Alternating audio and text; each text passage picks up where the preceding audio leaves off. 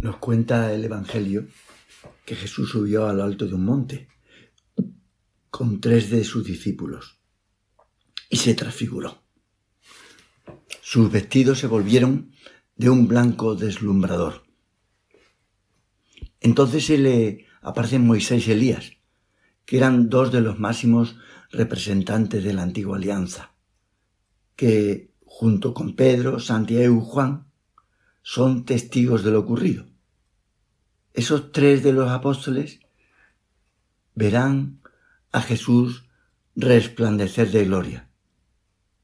También los israelitas habían visto la faz de Moisés resplandeciente, pero fue distinto. Moisés resplandecía porque recibía de Dios la luz. Jesús, en cambio, en contacto permanente con Dios, reflejaba su misma luz. Como recitamos en el credo, Él es la luz que procede de la luz. El caso es que Moisés y Elías recibieron en el monte la palabra de Dios. Ahora están en coloquio con aquel que es la palabra de Dios en persona, Jesús. La transfiguración es un acontecimiento de oración. Se ve claramente lo que sucede en la conversación de Jesús con el Padre. La íntima compenetración de su ser con Dios se convierte en luz pura. En su ser uno con el Padre, Jesús mismo es luz de luz. Cuando Moisés bajó del monte Senaí, Mm, no sabía que tenía radiante la piel de la cara. Se nos dice de haber hablado con el Señor. Al hablar con Dios, su luz resplandece en él, pero es una luz que le llega desde fuera. Por el contrario, Jesús resplandece desde el interior. No solo recibe la luz, sino que Él es mismo luz de luz. Dice el Evangelio que las vestiduras de Jesús se volvieron blancas como la luz. Así, el Apocalipsis de, San Juan habla de los vestidos blancos que llevarán los que serán salvados. Las vestiduras de los elegidos son blancas porque han sido lavadas en la sangre del Cordero. Nos dice el Evangelio que el temor de Dios se apodera de los apóstoles como ha visto que sucede en otros momentos, en los que van a sentir la proximidad de Dios.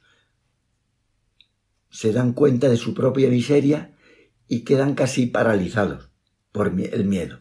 Estaban asustados, dice el Evangelio. Y entonces toma Pedro la palabra, aunque mm, en su aturdimiento no sabía lo que decía, y dice, por fin, Maestro, qué bien se está aquí. Vamos a hacer tres chozas, tres tiendas. Una para ti, otra para Moisés y otra para Elías. Los estudiosos relacionan la transfiguración de Jesús con la fiesta de las tiendas, que en hebreo sonaría algo así como chozas. Y así adquiere también un nuevo sentido la frase fundamental del prólogo de San Juan, en la que el evangelista sintetiza el misterio de Jesús diciendo, y la palabra se hizo carne y acampó, como si fuera una tienda, entre nosotros. Efectivamente el Señor ha puesto la tienda de su cuerpo entre nosotros. Y entonces dice el Evangelio que se formó una nube que los cubrió y una voz salió de la nube. Este es mi Hijo amado, escuchadlo. La nube sagrada es el signo de la presencia de Dios mismo. La nube sobre la tienda del encuentro indicaba en el Antiguo Testamento la presencia de Dios. Jesús es la tienda sagrada sobre la que está la nube de la presencia de Dios. Y se repite la escena del bautismo de Jesús. Cuando el Padre dice, este es mi hijo muy amado. Pero ahora añade el imperativo, escucharlo.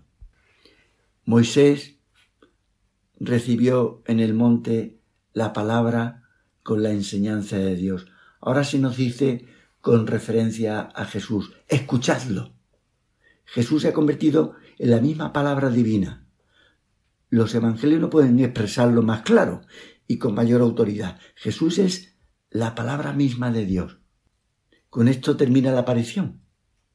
Su sentido más profundo queda recogido en esta única palabra. Los discípulos, nosotros, tenemos que aprender de nuevo eso, escucharlo, escuchar a Jesús.